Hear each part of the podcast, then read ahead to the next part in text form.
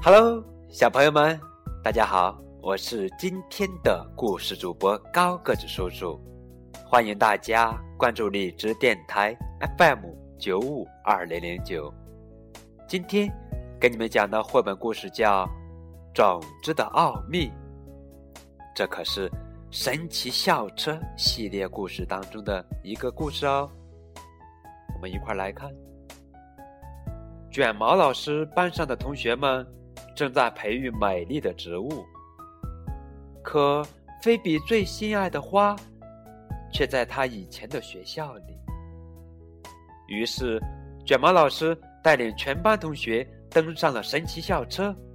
他们不但回到了菲比以前的学校，还到他的花里去逛了一圈呢。来吧，踏上神奇之旅，来了解植物种子的奥秘吧。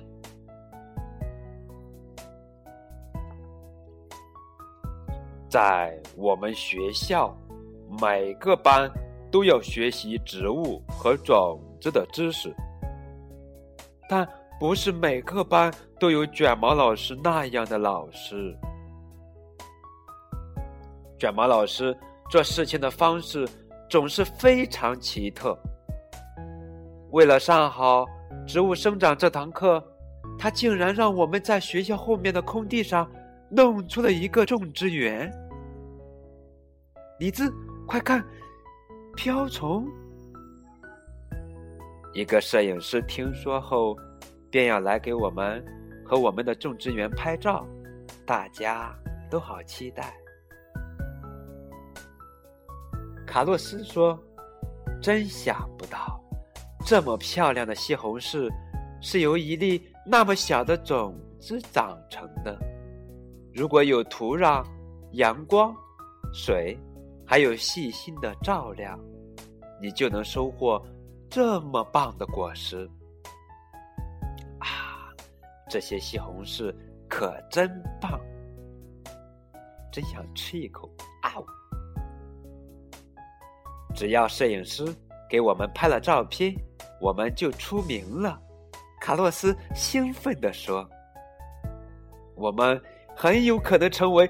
《种植世界》杂志的封面人物，多罗茜，想让我在你的种子袋上签名吗？多罗茜说：“我会考虑的。”菲比却有点失落。我在原来的学校也种了些很漂亮的花，真可惜他们不在这儿了。蒂姆。刚好画完一朵花，菲比惊喜地说：“对，就是这种花，谢谢你，蒂姆。不过，我还是希望他们也在这儿，下午我就能和他们合影了。”卷毛老师看到了蒂姆的画，对菲比说：“你的这些花真可爱，别担心，亲爱的，等会儿实地考察的时候。”我们路过你原来的学校，就去看看。哦，真的吗？太棒了！大家排着队上了校车。卡洛斯总担心不能及时赶回来拍照。快点儿，我们得在三点前赶回来。他问卷毛老师：“实地考察要花上一整天时间吧？”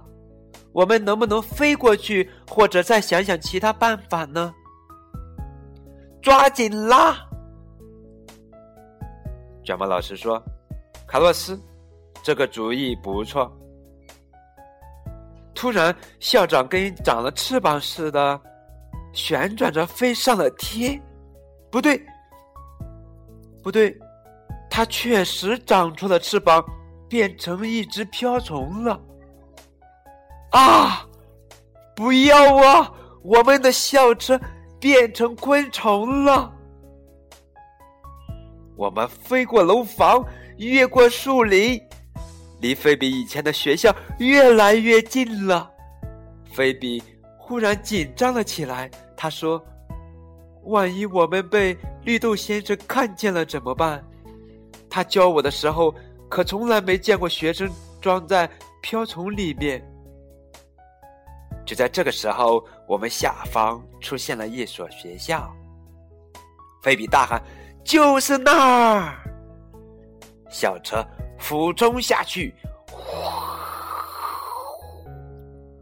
穿过了学校的花园。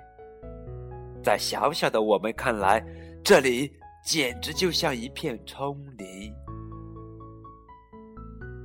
最佳的着陆点到了，你们看，这是花瓣。卷毛老师向大家解释着。校车着陆时颠簸了一下，然后小心翼翼地爬上了一片巨大的花瓣。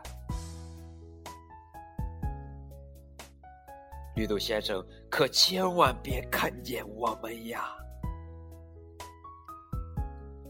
哇，这东西是甜的！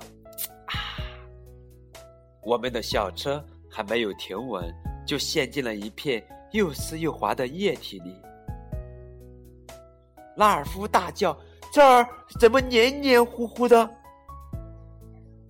多罗茜说：“这是花蜜。”孩子们。跟上我！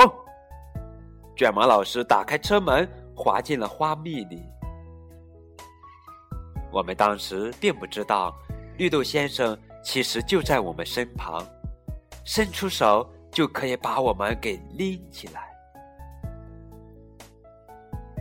菲比的花长得真好，绿豆先生在自言自语说：“他为这些植物花费了不少心血。”我真该去一趟他现在的学校，给他带一株植物过去。这时，他头顶传来嗡嗡声，嗯！绿豆先生抬头看去，哈，蜜蜂！可不能打扰他们工作。他转身向一片西红柿地走去。我们也看见了蜜蜂，它们正朝我们带的这朵花朵飞过来。阿诺大喊：“啊，不，不好，空袭！哇，抓紧！勤劳的蜜蜂最光荣。”卷毛老师兴奋地说：“等他们吸足了花蜜，我们就可以从这儿爬出去了。孩子们，上车吧，下一站。”我们去，去，下一站去哪儿？美洲豹吗？还是长着鹿角？下一站我们去花药。多罗茜真的很厉害，虽然她现在头朝下，却依然能记起早上学到的知识。她对大家说：“花药就是花朵中制造花粉的部分。”就是这些黄球球是花粉吗？花粉让我啊啊啊嚏！哎呀，花粉让我打喷嚏呀！小车在一株花药的顶端停下了，周围全是蜜蜂的嗡嗡声。拉比忽然大叫起来：“绿豆先生在那儿！”他会发现咱们的，快点想办法。卷毛老师一点儿也不着急，反而高兴地说：“没问题的，我们可以像花粉那样跑出去，真酷！蜜蜂快被花粉给埋了。”哦，啊，哎呀！啊！卷毛老师按了一下黄色按钮，校车又缩小了，小的就像一粒花粉。蜡笔说：“哎呦，这下跟花粉很像了。”卡洛斯倒没多那么高兴，他小声嘟囔着：“我们赶不及回学校拍照了。”啦啦啦啦啦啦，我们上路啦。坐稳喽！卷毛老师说这话的时候，一只路过的蜜蜂长腿一扫，就把我们带走了。菲比，我们就在你原来的学校呀。在我原来的学校，我们从来没坐过蜜蜂车，哈哈哈！蜜蜂带着我们做了一次短途旅行，没有多久，它撞到旁边的一朵花上，就把我们和一些花粉一道甩了下来。卷毛老师大声说：“我们到了。”菲比问：“到哪儿了？”蒂姆拿出他的画，指着说：“我认为，咱们正在花朵的中心位置，这儿是柱头。蜜蜂刚才在柱头上撒下了许多花粉。”阿诺没忍住，打了个大大的喷嚏，一下撞上了一粒花粉。嗖，他好像掉进了一个通道里。啊嚏！哎呀，阿诺掉进花粉管里了。花粉管里，拉比朝花粉管里看了看，说道：“我想绿豆先生永远不会发现我们在这里面的。”说着，便顺着管子滑了下去。卷毛老师兴奋地说：“好极了！”抓住机会，好好考察一下花粉管。哟呵，他也跳了下去。嘿，这不是石头吗？不对，它们是种子。大家都跟着滑到了花粉管的底部。卡洛斯问：“我们又到哪儿了？难道就不能摘下菲比的植物，直接回学校吗？”凯莎指着一个大石块模样的东西说：“瞧，这是一粒种子。我觉得我们不需要搬走一整株植物。”多罗茜说：“明白了。当花粉从一朵花落到另一朵花的柱头上时，它就会长出花粉管。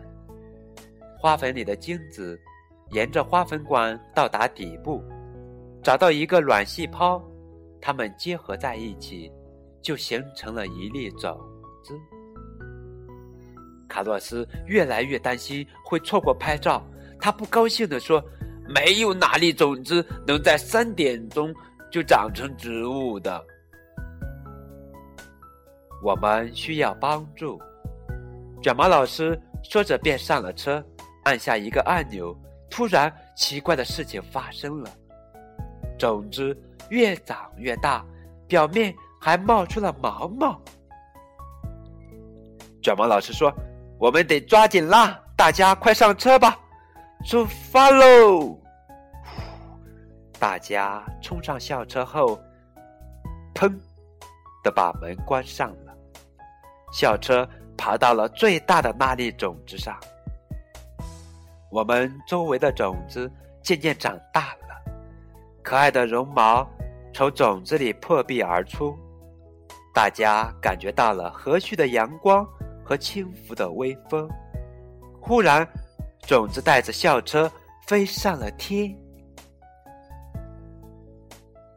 哇！我们的校车趴在种子上，随着微风飘远了。那些绒毛就像给种子挂上了降落伞一样，可是卡洛斯依然忧心忡忡。